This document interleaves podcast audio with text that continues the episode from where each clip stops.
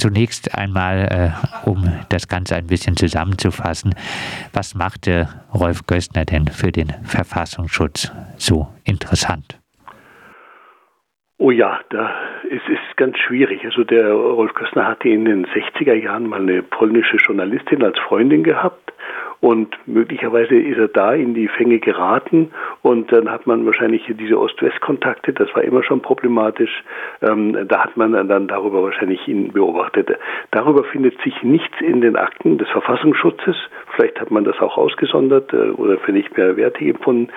Die angefangen hat es 1970 hier, als er als unabhängiger Vertreter auf einer SHB-Liste kandidiert hat für die AStA, für den AStA und dort Pressereferent der, der Uni oder beziehungsweise des AStA geworden ist, nicht der Uni, und der so da Pressereferent geworden ist. Und auf dieser Listenkandidatur, das hat ihm sozusagen den ersten offiziellen wahrnehmbaren Eintrag beim Verfassungsschutz gebracht. Und ab da ging es dann los. Also man muss jetzt wissen, SHB, das heißt Sozialistischer Hochschulbund, das war früher die studentische Organisation der SPD, der Sozialdemokratischen Partei Deutschland, die aber so in den, auch in der Kritik an der Regierungs- und Parteipolitik in den 70er Jahren ähm, sich äh, dann von der SPD abgestoßen worden ist. Weil hat man gesagt, das sind, das sind uns zu links und dann wurden sie quasi verfassungsfeindlich. Und diese, dieses Tuch hat man jetzt dem Rolf Gößner überzustülpen versucht. Zwar erst nachträglich richtig, aber die initiale erste Eintragung war Kandidatur auf einer Liste als unabhängiger Kandidat, nicht Zugehöriger des SHB. Und über die ganzen Jahre der Beobachtung war denn Rolf Gößner äh, wirklich so ein äh, verfassungsfeindlicher, gefährlicher Staatsfeind? Na, jetzt muss man sich, äh, ich frage noch, mache den nächsten Schritt noch. Dann hört man vier Jahre nichts mehr und 1976, als der Rolf Gößner sein Studium dann fertig hatte, hat er sich ja um die Referendarstelle zu kümmern. Wo macht man das? Bei der Verwaltung, bei Gerichten, bei Polizei, Staatsanwaltschaft. Und dann hat er etwas gemacht. Er hat sich beim Verfassungsschutz als Referendar angemeldet, dass er dort die Referendarstelle machen wollte. Und das ist der nächste Sammelpunkt vier Jahre später, mit dem dann die Verfassungsschutzakte dann so etwas Fahrt genommen hat. Er hat die Frechheit besessen, als Referendar beim Verfassungsschutz sich anzumelden. Und wo landet er? Natürlich in den Akten des Verfassungsschutzes also des Bundesverfassungsschutzes, weil die Anmeldung, die kam von Bremen, sein Bundesland, wo er heimisch war. Ich hatte es äh, gesagt, ähm, noch äh, 2018 hatte Innenminister Seehofer äh, dargelegt in einem hundertseitigen Schriftsatz, warum Gößner angeblich äh, doch äh, zu Recht vom Verfassungsschutz überwacht äh, wurde. Kann man denn ein bisschen was dazu sagen, was Innenminister Seehofer da noch 2018 vorgebracht hat?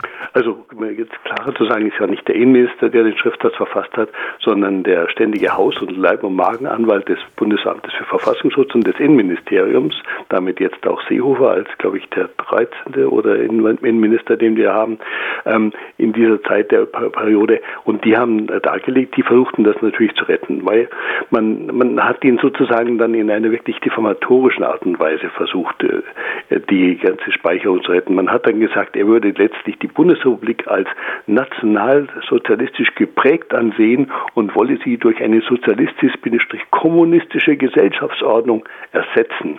Also da kriegt man ja gleich schon Angst, wenn man, wenn man sowas hört. Also das waren so die Begriffe und das knüpfte dann daran, dass man ihm Vorwürfe, Vorwürfe macht, die Bundes, er der Bundesrepublik vor, sie produziere Terroristen und das war gemünzt darauf, dass damals der Paragraph 129a eingeführt geworden ist ins Strafgesetzbuch mit der Bildung einer terroristischen Vereinigung. Das war ein juristisches Neuland, eine Neukonstruktion. Und da hat er sozusagen am Gesetzgeberverfahren und dieser Ausweitung dieses Begriffes Kritik geübt und das wird ihm dann und das wird ihm dann wiederum Gegenzug ausgelegt. Er würde hier sozusagen Terrorismus, der vor der, der unserem Staat vorwerfen würde, Terror, Terroristen produzieren, ja, obwohl eins natürlich klar ist, solange es einen, keinen gesetzlichen Vorwurf gibt in der Richtung, der heißt, also Terrorismus nicht strafbar ist als sowas, dann, wenn man dann plötzlich sein Gesetz macht, dann gibt es plötzlich Terroristen. Früher hat man das anders genannt, das das war kriminelle Vereinigung oder sonst was. Aber das ist sozusagen diese rein analytische Kategorie wird ihm dann zum Vorwurf gemacht. Das ist unglaublich. Und auch die Aussage, dass äh, Deutschland nationalsozialistisch geprägt äh, ist, äh, wäre ja beim Blick auch auf Verfassungsschutz und auch Gerichte etc., was personelle Kontinuitäten angeht, nicht so dermaßen von der Hand zu weisen. Würde ich, würde ich sagen, kann man schon von der Hand weisen. Also da, das sind so historische Relikte, da muss man sehen, da ist schon was ganz Grundsätzliches passiert. Aber das hat ja der Rolf Gössner nie insofern überhaupt nur in dieser, an dieser Richtung kritisiert, sondern er hat nur kritisiert, dass hier Entwicklungen da sind, die man in früheren Jahrzehnten und im, im deutschen, in der deutschen Rechtsentwicklung, speziell auch im Faschismus, auch gesehen habe. Und das ist bis heute so. Es gibt bestimmte Elemente, die in der, in, in der Struktur der Rechts Rechtsfindung und so weiter sich immer ein bisschen durchsetzen. Die sind jetzt nicht exklusiv, aber da, das kann man bei anderen Staaten, da wo es etwas autoritärer geht, auch feststellen. Und da sind wir halt dabei und sagen wir, also die Humanistische Union, die das unterstützt hat, wäre den Anfängen. Da muss man einfach sehr konkret hinschauen und sagen, das ist ein Punkt, hier dürfen, müssen wir sehr vorsichtig sein und beobachten. Kommen wir äh, zur Entscheidung äh, des Gerichts. Wie bewertest du diese nun? Das ist jetzt, also ich, ich bin sozusagen erleichtert. Also es war ein großer Plumps, wie ich jetzt die Entscheidung am Dienstag äh, mitgeteilt bekommen habe. Denn man muss ja sich vorstellen, das war der gleiche Senat, der vor acht jetzt acht Jahren, vor neun Jahren im sogenannten Rammelurteil, als das, Bundesverwaltungs, das Bundesverwaltungsgericht das Urteil der Vorinstanzen, die die Verfassung, die Überwachung von dem heutigen Ministerpräsidenten Ramelow Thüringen für rechtswidrig erklärt hat, aufgehoben hat. Also, und der gleiche Senat war es wieder. Und ich habe natürlich jetzt Bedenken gehabt, dass man hier sozusagen in einer Art Familientradition versuchte, die, den Senat und die damalige Entscheidung ähm, zu rechtfertigen. Denn damals hat das Bundesverfassungsgericht das Bundesverwaltungsgericht wieder aufgehoben und hat richtig gestellt und hat gesagt, Abgeordnete darf man so nicht überwachen. Hier jetzt bei der Entscheidung, die ist ganz wesentlich, weil hier natürlich Berufsgeheimnisträger äh, betroffen sind. Der Rolf Kössner ist ja Rechtsanwalt gewesen, er ist Wissenschaftler geistig gewesen. Als also hat er eine Unmenge von Büchern geschrieben. Wenn man da mal Xquick oder googelt, für die Leute, die noch nicht Xquick benutzen, wenn man da nachguckt, da sieht man ellenlang und damit hat er sich natürlich keine, keine Freunde beim Dienst gemacht, weil er natürlich sehr hart kritisiert und einer der nicht allzu zahlreichen kompetenten Kritiker in dem Bereich in der Bundesrepublik Deutschland geworden ist. Und das ist natürlich ein, ein Problem, ähm, dass man ihm hier in dem ganzen Bereich immer vorgeworfen hat. Man hat ihm vorgeworfen, er würde seine Reputation als Jurist benutzen, um verfassungsfeindliche Bestrebungen zu sorgen. Und deswegen sei er, muss er auch vorstellen, er ist in keiner Partei oder sonst was gewesen, in keiner Vereinigung, hat er immer gescheut, diese Sachen.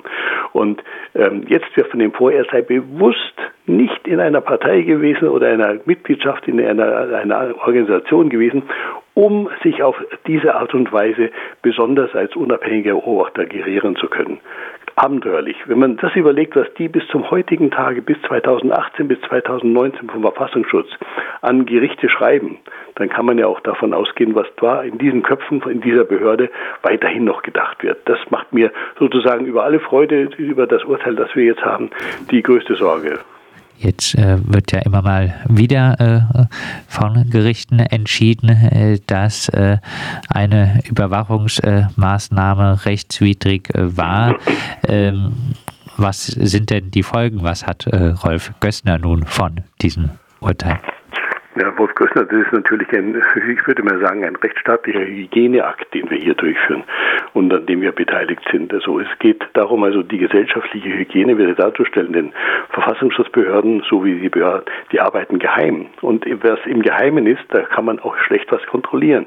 Die Kontrollausschüsse, die es in den Landtagen, in dem Bundestag gibt, die arbeiten ebenfalls geheim. Alles das, was die erfahren, dürfen sie nicht nach außen geben.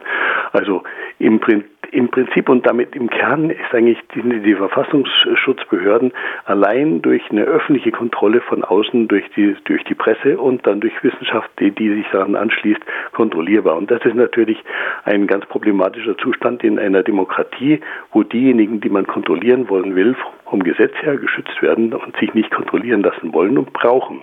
Und deswegen, ähm, ja, das, das, das ist sozusagen der, die Bedeutung dieses Falles, dass es zeigt, wenn man auch nur hartnäckig genug dran ist und man versucht mit den Behörden auch in Kommunikation zu bleiben und sie auch dazu zwingen, in der Kommunikation zu bleiben, dass das einfach einen demokratiefördernden Aspekt hat, weil damit kriegen wir auch ein bisschen Kontrolle in diesen Geheimbereich rein.